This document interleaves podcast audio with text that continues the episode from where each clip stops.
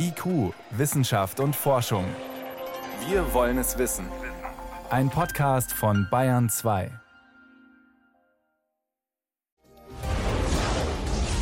Wir sind da auf eine ungewöhnliche Sache gestoßen. Ungewöhnlich und beunruhigend. Wissen Sie noch, was Sie neulich über das Schmelzen der Pole gesagt haben und dass das das Ende des Golfstroms bedeuten könnte? Ja. Ich glaube, es ist soweit. Ein Ausschnitt aus The Day After Tomorrow von Roland Emmerich aus dem Jahr 2004. Der Golfstrom bricht zusammen und über Europa und Nordamerika bricht eine Eiszeit herein. Ein Fantasieszenario aus Hollywood oder könnte das tatsächlich passieren? Gleich eines unserer Themen. Außerdem, in den Bergen steigt aktuell wieder die Lawinengefahr. Wie kann man sie richtig einschätzen? Und ein schwieriges, ein anspruchsvolles Thema. Was steckt hinter dem Wunsch von Menschen, sich selbst zu töten? Und wie kann man diesen Menschen helfen? Das und mehr jetzt in der kommenden halben Stunde. Wissenschaft auf Bayern 2 entdecken. Heute mit Martin Schramm. Der Golfstrom ist die Fernheizung Europas, eine gewaltige Umweltpumpe, die unermüdlich warmes Wasser aus dem Golf von Mexiko in den Nordatlantik transportiert. Dort kühlt es ab, sinkt in die Tiefe und strömt in der Tiefsee wieder zurück in den Süden. Das Ergebnis mild ausgeglichenes Klima in Europa. Würde diese Pumpe ausfallen, hätte das schwerwiegende Folgen.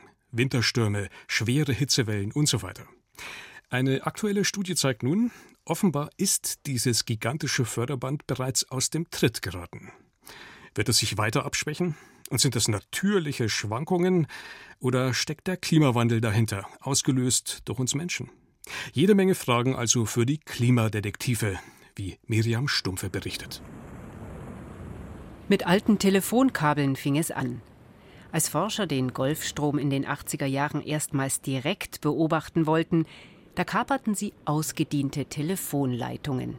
Die lagen vor der Küste Floridas im Meer, erzählt Martin Fisbeck vom Geomar Helmholtz Zentrum für Ozeanforschung. Das ist ja dort der wärmste Teil des Floridastroms äh, geht dort in einer Tiefe von Oberfläche bis 600 Meter Wassertiefe, relativ begrenzt. Das ist ungefähr 120 Kilometer breit. Der Florida-Strom schaufelt dort warmes Wasser aus den Subtropen Richtung Nordatlantik. Es ist sehr salzhaltig und weil das Salz einen Einfluss auf die elektrische Spannung in den Telefonkabeln hat, wurden sie zu Sensoren für das vorbeiströmende Wasser. Doch was sind schon Messdaten von gekaperten Telefonkabeln, wenn es um ein Strömungssystem geht, das sich über den halben Atlantik erstreckt? Und das sekündlich 30 Mal so viel Wasser vor sich herschiebt wie alle Flüsse der Welt zusammen. Spezielle Strömungsmesser, die Teile des Golfstromsystems direkt beobachten, versenken Ozeanographen erst seit 20 Jahren im Meer. Martin Fisbeck zum Beispiel hat die Labradorsee zwischen Kanada und Grönland im Blick. Doch zwei Jahrzehnte, das reicht nicht, um irgendwelche Aussagen über Klimaänderungen zu machen. Wir sehen bei uns in der Labradorsee, was ja nur ein Teil der Strömung ist, durchaus starke Schwankungen. Das war auch nicht anders zu erwarten. Die sind sehr groß. Aber über die 20 Jahre geguckt, gibt es dort keinen Trend, der eindeutig identifizierbar ist. Das liegt natürlich daran, dass das System sehr rauschig ist. Jetzt aber sagt Stefan Rahmstorff vom Potsdam Institut für Klimafolgenforschung, er und sein Team können einen Trend zur Abschwächung sehr wohl erkennen, weil sie in die Vergangenheit des Golfstromsystems schauen. Und da sehen sie, eine Strömung, die in den vergangenen mehr als 1000 Jahren weitgehend stabil war, bis sie angefangen hat, im 19. Jahrhundert sich allmählich abzuschwächen und insbesondere seit Mitte des 20. Jahrhunderts geht es insgesamt steil bergab. Für ihn verdichten sich die Hinweise in seiner Forschungsarbeit zusehends. Die Indizien glaubt er sich mit seinem Team in mühevoller Detektivarbeit zusammen. Zum Beispiel aus Analysen von Meeressedimenten. Wenn man eben mit einem Bohrschiff in den Meeresgrund hineinbohrt und so einen Bohrkern nimmt, dann hat man da eben eine kontinuierliche Abfolge von Schichten, die direkt in die Zeit zurückblicken lassen.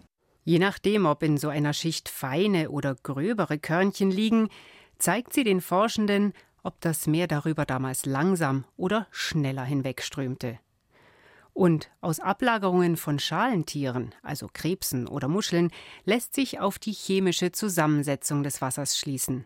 Die Ozeanographen unterscheiden ja so die, die Wassermassen, so ähnlich wie ein Weinkenner die verschiedenen Weinjahrgänge und Sorten unterscheiden kann, anhand von kleinen Unterschieden in der chemischen Zusammensetzung, nicht nur Salzgehalt, sondern andere Spurenelemente, Nährstoffe, Sauerstoffgehalt und solche Parameter. Auch das ein Indiz für die Golfstromdetektive, um sich ein Bild von der Vergangenheit zu machen. Genauso wie Eisbohrkerne, Baumringe, Schiffslogbücher, aus denen sich Temperaturen im Meer rekonstruieren lassen. Rahmsdorf und sein Team haben elf solcher Datenreihen kombiniert. Über jede einzelne kann man immer diskutieren, aber das Entscheidende für uns ist, dass die alle elf ein übereinstimmendes Bild ergeben. Wenn man eben so viele unabhängige Quellen hat, die zur selben Folgerung kommen, dann würde ich sagen, ist schon ziemlich gut belegt. Ein Beleg, dass der Golfstrom schon schwächer wird. Erklären lässt sich das unter anderem damit, dass mehr Schmelzwasser vom grönländischen Eisschild in den Nordatlantik fließt und das salzhaltige Wasser aus dem Süden ausbremst. Doch ob die Klimaerwärmung den Golfstrom tatsächlich jetzt schon ins Stottern gebracht hat, da sind Kollegen wie zum Beispiel Martin Wisbeck skeptisch. Wichtige Daten seien, das sagt er, der einzige Zugang, den wir zur Geschichte des Golfstroms haben. Aber die Messungen, die Forschergruppen direkt und in Echtzeit machen, haben ihm gezeigt, wie stark die Strömung des Golfstromsystems schwanken kann. Ich glaube, diesen Rückschluss zu ziehen, dass man jetzt sicher sagen kann, der Golfstrom hat sich jetzt schon abgeschwächt, da wäre ich immer noch ein bisschen vorsichtig über die weitreichende Aussage, die dort gemacht wird.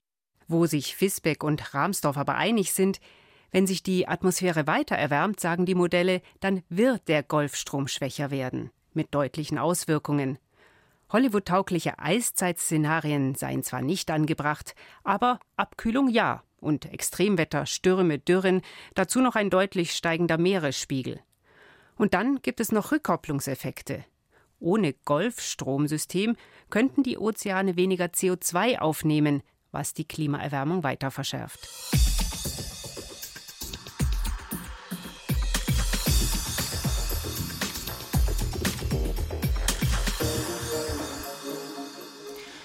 Es war ein spektakuläres Urteil. Vor einem Jahr entschied das Bundesverfassungsgericht, jeder Mensch hat das Recht auf selbstbestimmtes Sterben.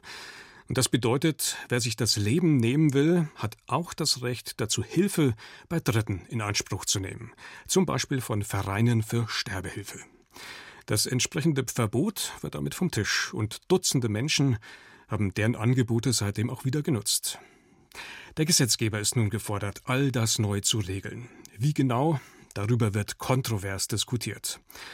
Frage dazu an Ute Lewitzka.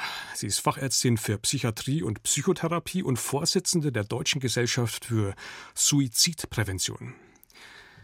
Frau Lewitzka, man geht davon aus, dass bis zu 90 Prozent aller Suizidwünsche durch eine psychische Erkrankung ausgelöst werden. Über welche Krankheiten sprechen wir da? Das sind tatsächlich mehrere. Wir wissen, dass die sogenannten affektiven Störungen, das sind depressive Störungen, die ja sehr verbreitet sind, oder auch manisch-depressive Erkrankungen zu den am stärksten gefährdeten gehören. Aber letztlich auch jede andere psychische Erkrankung ist mit einem erhöhten Risiko verbunden. Und vor allen Dingen, wenn ich zwei Erkrankungen oder sogar mehr habe, steigt damit das Risiko. Da denke ich beispielsweise an Suchterkrankungen. Was sind denn noch weitere Motive? Zum Beispiel auch vielleicht soziale Lebensumstände, Einsamkeit, Hoffnungslosigkeit? Genau, da sprechen Sie ganz viele wichtige Faktoren an, die alle spielen ja eine Rolle. Man muss diese Entstehung von einem Suizid oder einem Suizidwunsch immer sehr komplex betrachten. Und sozioökonomische Einflüsse spielen eine wesentliche Rolle, aber vor allen Dingen auch die Einbettung oder Integration in soziale Kontakte oder eben nicht. Wenn ich die nicht habe, ist das ein Risiko. Finanzielle Sorgen spielen eine Rolle, aber eben auch Lebenskrisen, die wir alle erfahren können, sei es durch Trennung, durch Arbeitsplatzverlust etc. Jetzt ist ja eine zentrale Frage, ist dieser Wunsch zum Suizid, ist das ein Akt von Selbstbestimmung, also eine rationale, freie Entscheidung, oder ist es in den meisten Fällen doch eher ein Ausdruck einer schweren Lebenskrise, sprich eigentlich eine Verzweiflungstat? Genau, und das ist der schwierige Punkt, der uns Sorgen bereitet, wie man das sicher feststellen kann wer die Kompetenz dafür hat, das feststellen zu können. Aus unserer Sicht kann das sogar nicht einer alleine machen, sondern es bräuchte sogar verschiedene Professionen. Und vor allen Dingen auch die zeitliche Einordnung. Und da sind wir wieder bei dem Dilemma, jemand mit einer schweren körperlichen Erkrankung, der hat eine andere zeitliche Einordnung oder einen Druck als jemand, der an einer Depression beispielsweise leidet. Also es muss geregelt werden. Letztendlich aber glaube ich, die perfekte Lösung dafür wird es nicht geben können. Das ist das Schwierige dabei. Gut, also auch wenn es keine perfekte Lösung gibt, was ist aus Ihrer Sicht der richtige Ansatz? Vielleicht auch mit Blick jetzt auch in andere Länder und in Studien, die es dazu gibt. Also wir brauchen unserer Ansicht nach ein mehrstufiges Verfahren. Es kann nicht sein, dass man eine Beratungsstelle aufsucht, ein halbstündiges Gespräch hat und danach eine Bescheinigung bekommt, der oder diejenige darf sich das Leben nehmen lassen. Wir müssen ja auch bedenken, dass wir damit Dritte involvieren, nämlich andere Ärzte, die beispielsweise das Medikament verordnen müssen. Was wir uns wünschen, ist also ein mehrstufiges Verfahren mit einem zeitlichen Abstand. Hier gibt es unterschiedliche Sichtweisen, wie groß dieser zeitliche Abstand sein darf. Also handelt es sich um zehn Tage, reichen die aus oder braucht man vielleicht mehrere Wochen oder sogar Monate, um das zu prüfen? Da sind sich die Experten nicht einig. Und dann braucht es vor allen Dingen Zeit für Gespräche. Das ist so ein fundamentales Thema. Da geht es um das Lebensende, welches nicht mehr umkehrbar ist, wenn ich diesen Weg gehe. Es reicht nicht ein übliches Beratungsgespräch oder auch nur ein normales psychiatrisches, psychologisches Gespräch zu führen, um da wirklich dahinter zu gehen, was bewegt den Menschen, was sind mögliche Einflussfaktoren. Vor allen Dingen in der Gruppe der älteren Menschen, die sich ja, glaube ich, in dem Bereich noch viel, viel schwerer tun, sich zu öffnen und Vertrauen zu entwickeln. Können Sie das nochmal verdeutlichen, auch aus Ihrer eigenen Praxiserfahrung? Warum ist der Faktor Zeit da so entscheidend? Weil unser äh, Handwerkzeug ist, Vertrauen aufbauen, eine Basis zu schaffen, dass derjenige sich öffnen kann, dass er mir davon berichten kann, was ihn bedrückt und belastet, welche Sorgen er sich macht, weil im Erleben des Betroffenen können das teilweise sehr irrationale Gedanken sein oder es gibt eine Scheu oder eine Angst, dass man einem Fremden gegenüber das doch nicht erzählen darf. Das erleben wir immer wieder, wenn wir mit Menschen zu tun haben, die zu uns in die Behandlung kommen. Das ist eine Hürde, jemand ganz Fremden von ganz ureigenen, privaten, vielleicht sogar intimen Details zu erzählen. Und das braucht Beziehungsarbeit im positiven Sinne und das braucht Zeit. Und für uns Psychiater, Psychotherapeuten, Psychologen ist Zeit letztendlich das Handwerkzeug. Ähnlich wie das Skapell das Handwerkzeug des Chirurgen ist, ist für uns die Zeit und das Gespräch ist unser Rüstzeug, was wir brauchen. Jetzt haben Sie vorhin angedeutet, was Ihnen vorschwebt, ist ein mehrstufiges Verfahren, an dem auch unterschiedliche Leute beteiligt sind. Die zentrale Frage nochmal, welcher Arzt ist für welche Frage der richtige? Welche Rolle können denn da zum Beispiel auch die Hausärzte spielen? Auch das ist eine ganz schwierige Frage. Da sind sich auch die Experten nicht einig. Wer kann das überhaupt bestimmen?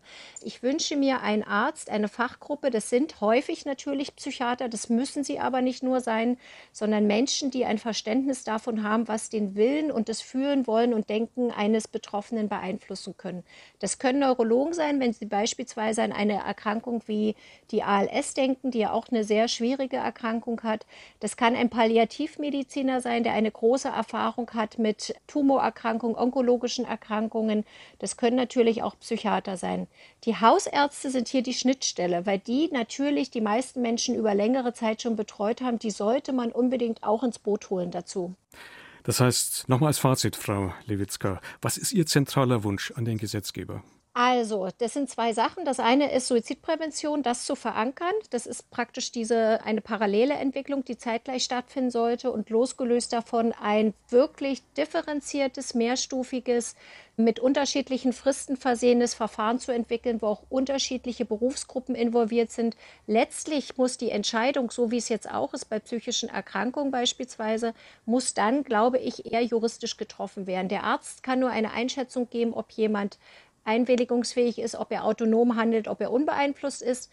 Diese Entscheidung, ob er dann beispielsweise sich so ein Medikament besorgen oder erhalten darf, sollte letztendlich aber abgekoppelt von dem ärztlichen Tun sein. Sagt Ute Lewitzka. Sie ist Fachärztin für Psychiatrie und Psychotherapie und sie ist Vorsitzende der Deutschen Gesellschaft für Suizidprävention.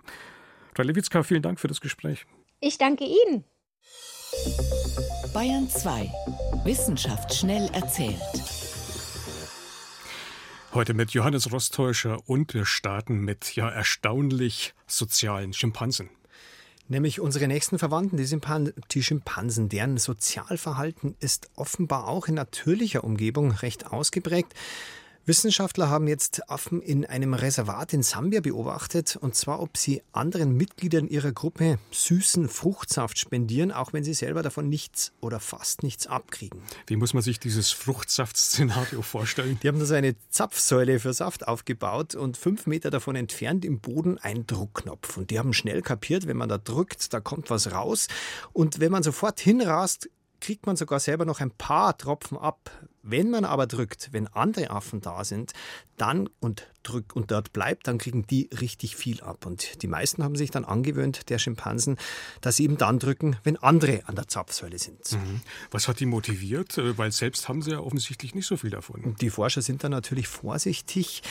Äh, ob die jetzt dann im Gruppengefüge aufsteigen oder selbst beim nächsten Mal mehr kriegen, weiß man nicht. Aber es gibt schon so einen Gruppeneffekt. Wenn eine große Gruppe da ist, dann drückt mal der, mal der und am Ende haben immerhin andere was, alle, alle was davon gehabt. Und es gibt eine gewisse Bevorzugung der eigenen Familie, hat man festgestellt. Jetzt geht es zu unseren Menschen und zu uns Menschen und da geht es um Benachteiligungen eher. Und zwar nach einer Untersuchung der schwedischen Uni in Linköping werden Bewerbungen von Männern in typischen Frauenberufen systematisch benachteiligt, also diskriminiert. Um was für Jobs geht es da?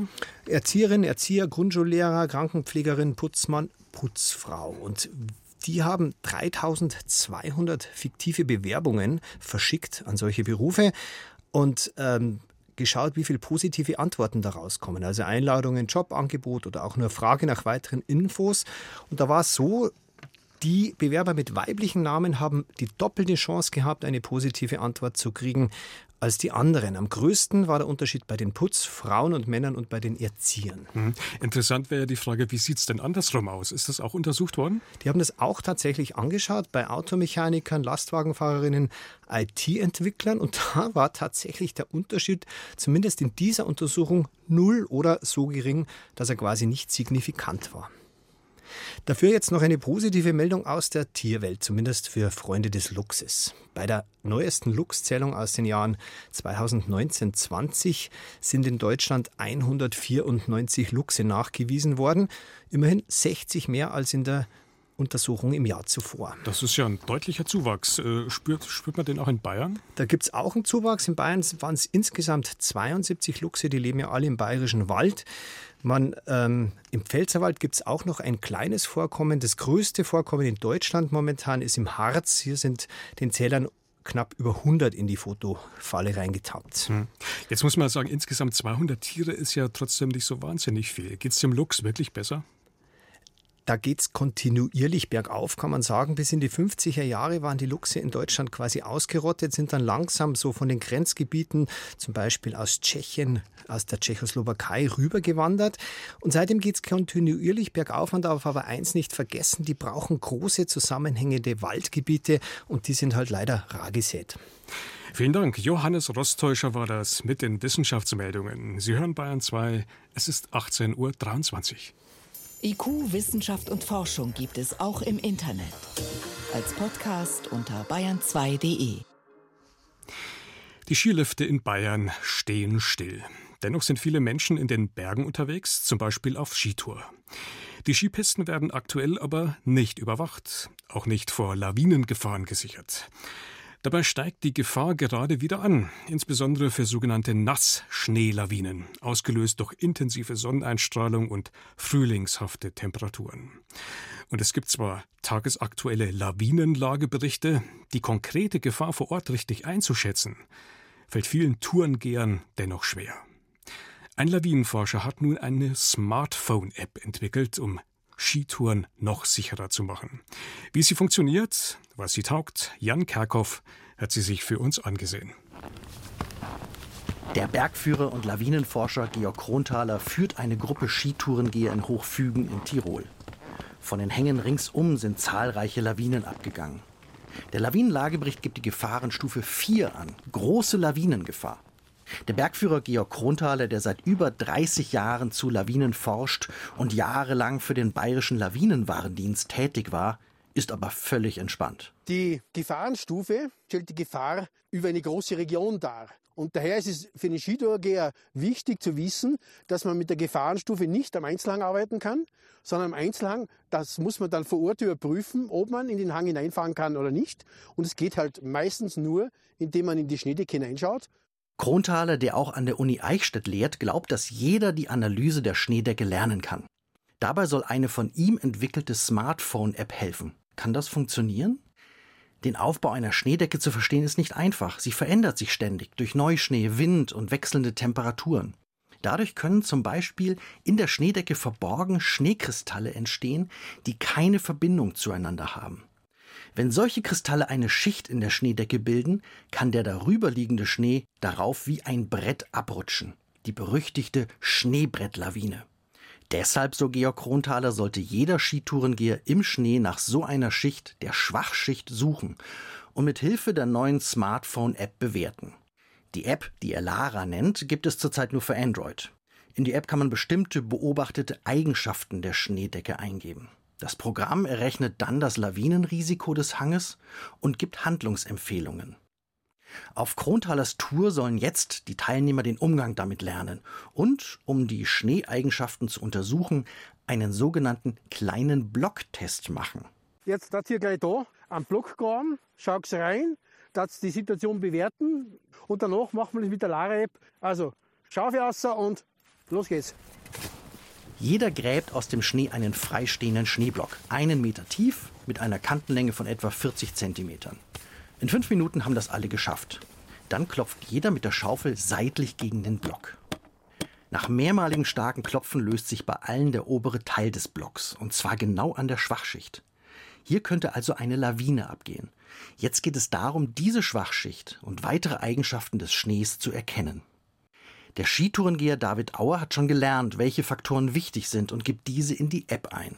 Ja, da haben wir gestufter Bruch beim ersten starken Klopfen und die Kristallgröße definitiv kleiner als ein Millimeter. Die App fragt alle wichtigen Faktoren ab. Ist die Schwachschicht dünn oder dick? Wie groß sind die Schneekristalle in der Schwachschicht? Und ist die Bruchstelle an der Schwachschicht glatt oder gestuft? Schließlich gibt sie das Ergebnis in Ampelfarben wieder. Hier überraschenderweise grün, also relativ sicher, obwohl ja die allgemeine Lawinengefahr groß ist. Dass so weit grün ist, mit dem bin ich jetzt ein bisschen überrascht. Denn die App hat bei ihrer Berechnung berücksichtigt, dass die Bruchstelle gestuft ist und die Schneekristalle sehr klein. Das sind günstige Faktoren, die die Lawinengefahr senken. Die Gruppe, so App-Entwickler Georg Kronthaler, kann also weitergehen. Da seht ihr jetzt schon einmal, wir haben Gefahrenstufe 4 ausgewiesen und wir kommen jetzt her zum Einzelhang und sehen aber, in diesem Bereich ist es eigentlich relativ harmlos. Und da sieht man jetzt schon einmal, dass es wichtig ist, mit der Gefahrenstufe zu arbeiten, aber bei der Tourenplanung. Im Gelände muss ich aber in der Lage sein, die Situation zu bewerten. Weil der Einzelhang kann natürlich ganz anders ausschauen. An einem anderen Tag könnte der Hang aber auch gefährlicher sein, als die Gefahrenstufe des Lawinenlageberichts besagt. Aber wie sicher sind diese Methode und die App? Immerhin basiert sie auf dem etablierten kleinen Blocktest. Den wendet auch der Bayerische Lawinenwarndienst an. Die App hat sich Rainer Taglinger angesehen. Er ist Ausbilder des Deutschen Bergführerverbandes. Für den Einzelhang weiter zur Beurteilung, denke ich, mit gewissem Know-how, mit Erfahrung und Wissen kann man diese App sicherlich gut einsetzen. Allerdings jetzt nur die App nehmen, drauf rumtippen, ohne irgendwelche Vorkenntnisse, halte ich für sehr kritisch. Das heißt, eine Schulung ist nötig, für die dann auch eine Gebühr fällig wird. Aber dann, mit regelmäßiger Übung, davon ist Georg Kronthaler überzeugt, kann jeder den richtigen Umgang mit der App erlernen und damit als zusätzliches Hilfsmittel sicherer auf Skitour gehen. Aber auch wenn die App zuverlässig ist, eine Garantie für absolute Sicherheit ist sie nicht. Und die rechtliche Verantwortung für jede Tour bleibt beim Nutzer. Auf der Tour folgt die Gruppe den Anweisungen der App. Sie empfiehlt, dass alle sicherheitshalber den Hang einzeln abfahren, um die Schneedecke nur gering zu belasten. Und so kommen tatsächlich alle sicher durch staubenden Pulverschnee ins Tal. Ein Beitrag von Jan Kerkhoff war das. Und mit auf eine lawinenkundliche Skitour nehmen Sie auch unsere Kollegen vom Rucksackradio morgen früh ab 6 Uhr auf Bayern 2. Das war's für IQ. Soweit. Im Studio war Martin Schramm.